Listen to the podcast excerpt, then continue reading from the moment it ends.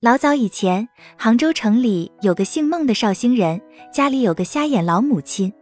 因为他人生的矮小，大家叫他小绍兴。他住在城隍山脚下，天天半夜起来磨米粉蒸松糕，天一亮就挑起松糕担沿街叫卖。由于粉磨的细，糕制的又甜又松，所以大家都爱吃。这天正是大年初一，杭州人正月初一登城隍山，除了烧香游山外，还为了讨个步步登高的吉利，吃松糕也为讨个高高兴兴的好口彩。小绍兴的松糕生意也就格外好。一会儿功夫，一担松糕就卖完了，只剩下一块，这是留给他瞎眼母亲吃的。因为刚蒸出来的热糕，母亲舍不得吃，叫儿子去卖钱，卖不完的冷糕才肯吃。小绍兴很孝顺娘，日日留一块糕给娘吃。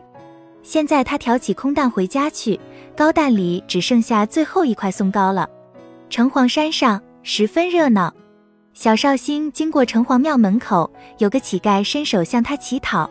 小绍兴是个心地善良的人，看着老头衣衫褴褛、瘦骨嶙峋，很是可怜，便从身边摸出个铜板给他。谁知这老头不要铜板，却要一块松糕。小绍兴为难了，心想糕蛋里只剩最后一块了，给了老头吃。娘就没得吃了，又一想，难得娘一日不吃糕，只要给娘讲清楚，娘是不会责怪的，所以他就把松糕给了老头。第二天，他又碰到了老头，向他讨糕吃，他又给了老头。这样一连七七四十九天，天天给老头一块松糕吃。这一天，白发老头见小绍兴愁眉苦脸，便问：“你有啥不如意的事？”小绍兴答道：“连日阴雨。”生意清淡，糕卖不完，娘多吃了几块冷糕，得了重病，叫我怎能不急啊？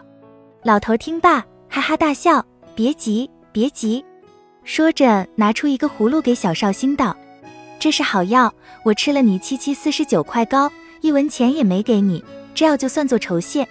你回到家里，如此这般的去治膏，吃了就能病愈。”白发老头的话刚说完，一阵风吹得小绍兴眼睛也睁不开了。风过了，奇怪，这个白发老头竟不见了。小绍兴回到家里，按照白发老头的指点，把葫芦里的药倒了一点出来，放进糕粉里，把松糕蒸熟，一块块用炭火烘烤成金黄色。没想到这松糕一烘，便散发出一股奇香。小绍兴的娘已三天三夜吃不进东西，一闻到这股香味，就感到腹中饥饿。他问儿子道：“这香味是从哪里来的？”小绍兴答道：“是烘糕的香味，娘，快吃糕吧，吃了这糕，你的病就能好了。”母亲问道：“糕又不是药，怎能医病呢？”小绍兴说：“娘，你吃吃看，到底灵不灵？”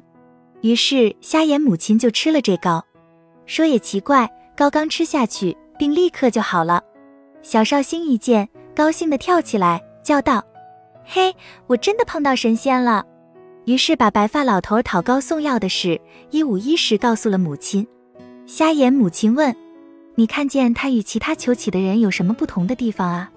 小绍兴想起来了，他说：“这白发老头睡在庙门口，是用两只破碗合起来当枕头的。”瞎眼母亲一听，想了想，笑道：“对了，人家说双口为吕，凡是碗都有个口，两只碗叠在一起，就成为上下两个口。”不是仙人吕洞宾，还有谁？小绍兴在城隍山遇仙的事情很快就传开了，人们都想来尝尝仙糕，因为这糕一香扑鼻，吃起来松甜可口，人们就把松糕改叫香糕。因为是小绍兴做的，大家就称它绍兴香糕。后来生意越来越好，小绍兴卖香膏的单儿变成了香膏店铺，开店总要有块招牌，因为他姓孟，就请人写了块“孟大茂香膏店”的招牌。意思是生意越做越兴隆，绍兴一带的店家见香膏这样受人欢迎，便都学着做，从此绍兴香膏就出了名。